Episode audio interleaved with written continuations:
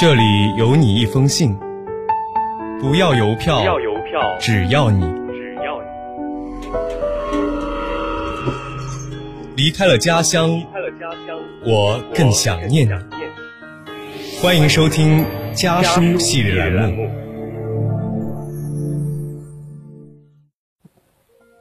江水三千里，家书十五行。我是今天的读信人曾卫希，这是小韩写给父母的一封信。大家好，我是小韩，来自青海西宁，我在南京大学，距离我的家乡一千九百五十公里。最近，花费十七块钱去海底捞就餐的事情上了热搜。一个女网红带着孩子，在海底捞点了一个免费的四宫格清水锅底，一份面条，一碗米饭，一份自助，让自家孩子看着别人大口吃肉，给孩子的却是一份火锅蘸料拌饭。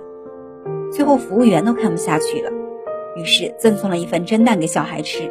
没想到这个女网红就餐后，在网络上发帖抱怨道：“海底捞的服务没有以前好了，服务员的态度让人不爽。”女网红的帖子被越来越多人看到了，于是他们相继去各地的海底捞模仿消费。在厦门，三个人花了二十七块钱吃了顿海底捞，人均消费九块钱；在上海，五个人花费了四十块钱吃了顿海底捞，人均消费块钱。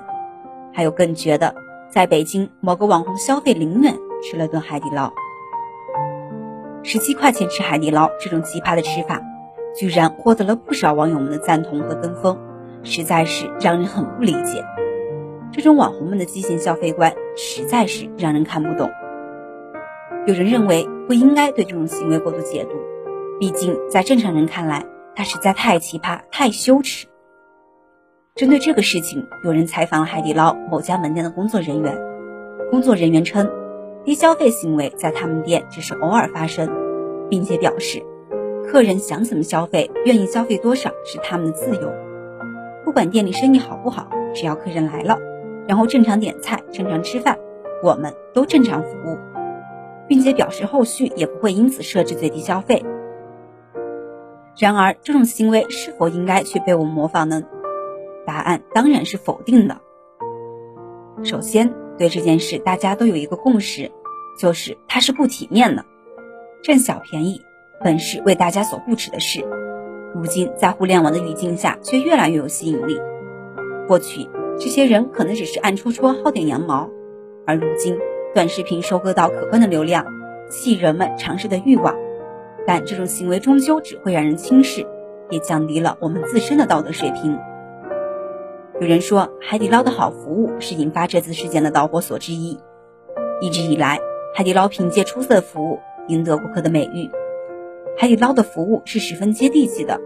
但这并不意味着消费者可以利用海底捞服务人员对我们的尊重，做出触及对方底线的事情。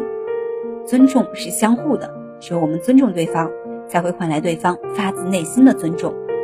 否则，当有一天这种行为不再受控制，愈演愈烈，我们是否还能够得到海底捞同样优质的服务？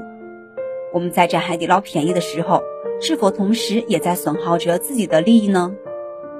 所以，爸妈。别去模仿那些所谓的低消费行为，让我们做有尊严、有道德、有素质的消费者。离家的路很短，回家的路却很长。本期家书栏目到这里就要和您说再见了，下期将继续由我和我的小伙伴为您带来家书的那些事儿。这一光亮如此闪烁，难以估计花。的颜色，你会踏上飞驰的列车，从哪里经过？总是花一是朝夕错过许多。你会踏上飞驰的列车，从哪里经过？